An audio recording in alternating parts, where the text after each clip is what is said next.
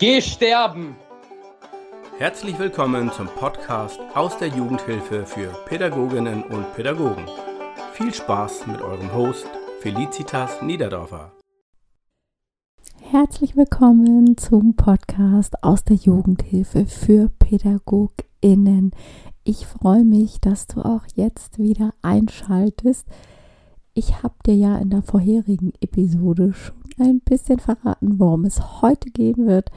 Es geht um das Thema, wie viele Regeln braucht es für gute Pädagogik?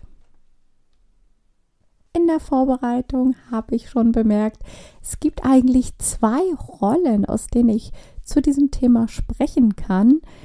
Einmal natürlich meine professionelle Rolle als Pädagogin, wie viele Regeln braucht gute Pädagogik und dann aber auch nochmal aus der Rolle der Mama. Wie viele Regeln braucht es denn in der Erziehung? Ja, und ich habe mich dazu entschieden, jetzt erstmal mit meiner professionellen Rolle zu starten und dann meinen persönlichen Erfahrungswert als Mama dir nochmal mit auf den Weg zu geben. Wer jetzt schon den ein oder anderen Post von mir bei Instagram verfolgt hat und kennt, der weiß, dass ich ein Fan von wenig Regeln bin. Und das ist auch der Impuls, den ich dir heute mitgeben möchte. Mach dir doch mal Gedanken darüber, welche Regeln eigentlich bei euch in der Wohngruppe alles weg können. Wenn du darauf eine Antwort gefunden hast, mach dir mal Gedanken darüber, welche kann noch weg und welche kann noch weg. Ja, du merkst schon, es wird ein bisschen kitzelig. Es wird dir dann aber deinen pädagogischen Einf Alltag einfacher machen. Sehr viel einfacher. Schau mal, es ist nicht so, dass ich sage, es braucht gar keine Regeln in einem Miteinander.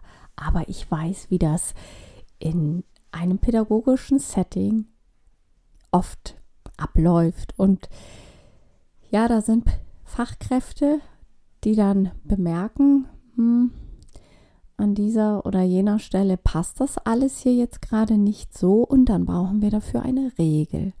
Zum Beispiel, wir ziehen die Straßenschuhe aus, wenn wir reinkommen. Ja, und dann wird das zur Regel erklärt und was passiert denn, wenn man sich nicht an die Regel hält? Also brauchen wir ja eine definierte Konsequenz. Da wir alle sehr moderne Pädagogen sind, das wissen wir, Kinder müssen partizipieren und brauchen auch die Transparenz. Also lassen wir sie mitentscheiden bei der Konsequenz und die Konsequenz ist offen und transparent festgelegt. Ja, dann merken wir so zwei, drei Tage später, beim Abendessen, ein Kind möchte sich gerne das Brot mit Käse in der Mikrowelle überbacken. Das wird erlaubt und das nächste Kind möchte das auch und das nächste Kind möchte das auch. Und es wird dann so ein bisschen so ein kleiner Selbstläufer und manche MitarbeiterInnen stören sich da nicht dran, andere stören sich daran, weil sie eben eine Wahrnehmung haben, die aus ihrer Sicht dann auch passend ist. Und dann in der nächsten Teambesprechung braucht es eine Regelung dafür. Und dann wird die Regel festgeschrieben, zum Beispiel immer nur am Freitagabend dürfen die Kinder ihr Brot mit Käse überbacken. Was passiert, wenn sie es nicht tun? Auch das wird dann wieder partizipativ und transparent erarbeitet und festgelegt. Soweit so schön. Aber das ist dann schon der Punkt, an dem ich stutzig werde. Braucht gute Pädagogik tatsächlich eine Regel dafür, wann man sein Brot mit Käse überbacken darf und wann nicht? Ja, du merkst schon, ich muss so ein bisschen schmunzeln darüber. Denn ich persönlich hätte in der Teambesprechung überhaupt keine Lust dazu, über so etwas zu diskutieren oder zu sprechen oder auch im pädagogischen Alltag mich damit auseinanderzusetzen, einem Kind zu sagen, oh, jetzt hast du dein Brot, aber am Montag mit Käse überbacken statt am Freitag. Deswegen folgt jetzt die und die festgelegte Konsequenz. Nee, also das ist nicht das, was ich unter Pädagogik verstehe. Und da in solchen Momenten, wenn es, wenn der pädagogische Alltag von diesen Situationen geprägt ist, bewegen wir uns weg von Pädagogik.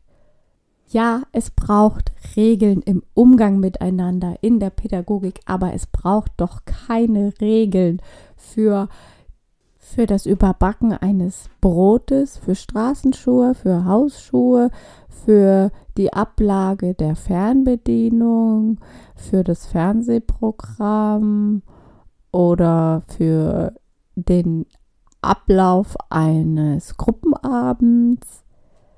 Dafür braucht es keine Regeln.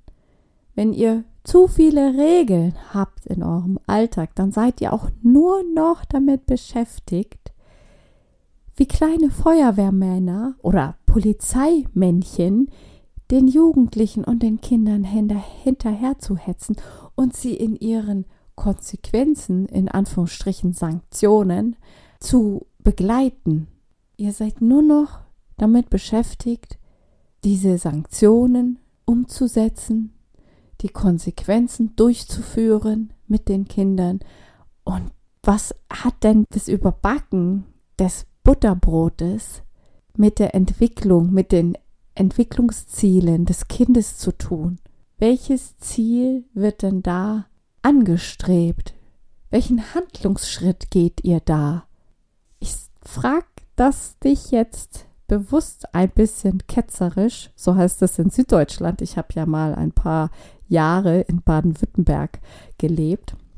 Also ein bisschen pieksig kann man auch sagen auf Norddeutsch, damit du dir wirklich Gedanken machst, wie läuft das denn bei uns? Welche Regeln haben wir, die weg können?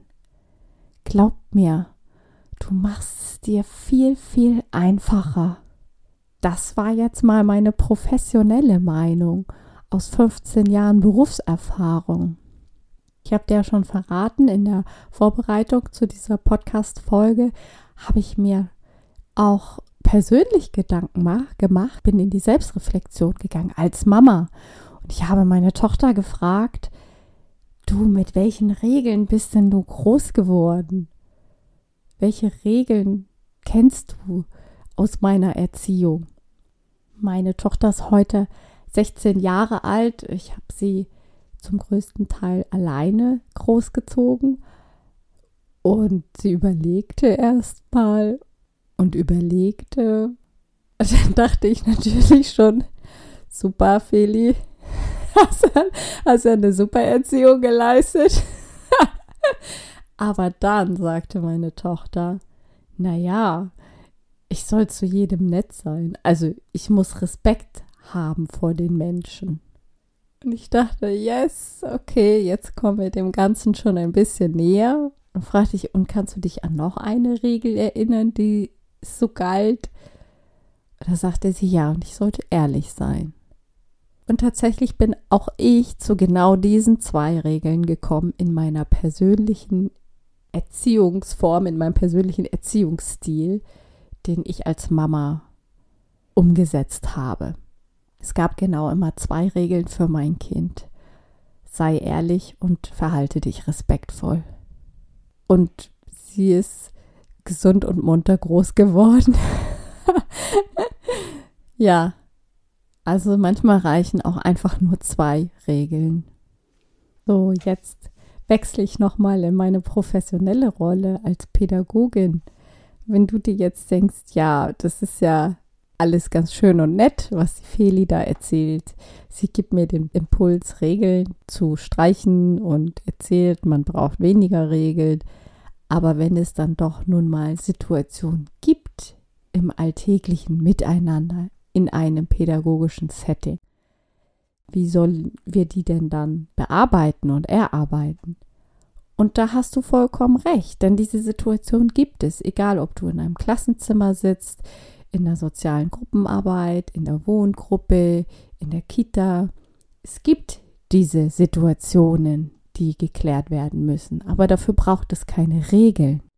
Was die Kinder und Jugendlichen brauchen und was ihnen viel mehr Orientierung gibt als Regeln, das ist deine Haltung, deine professionelle pädagogische Haltung und die eures Teams, statt deine und eure Zeit in Regelwerk und Umsetzung von Konsequenzen zu stecken. Erarbeitet lieber eine gemeinsame professionelle pädagogische Haltung für genau die Situationen. Einheitlichkeit.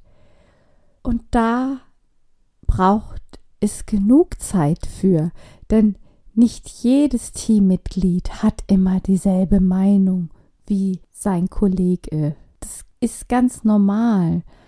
Aber ihr müsst da einen gemeinsamen Konsens finden. Und das gibt den Kindern und den Jugendlichen die Orientierung, die sie brauchen. Also bitte probier's doch mal aus mit Keep it simple. Das war mein heutiger Impuls für dich. Nochmal ganz kurz und knackig zusammengefasst in zwei Worten. Ich hoffe, es hat dir Spaß gemacht. Ich bedanke mich, wenn du bis hierhin zugehört hast und freue mich schon auf die nächste Episode mit dir. Schön, dass die Folge bis zum Schluss interessant für dich war. Mehr Jugendhilfe-Content von Felicitas gibt es auf Insta unter felicitas.niederdorfer und im Newsletter Game Changer Post. Denn Jugendhilfe is better with letter.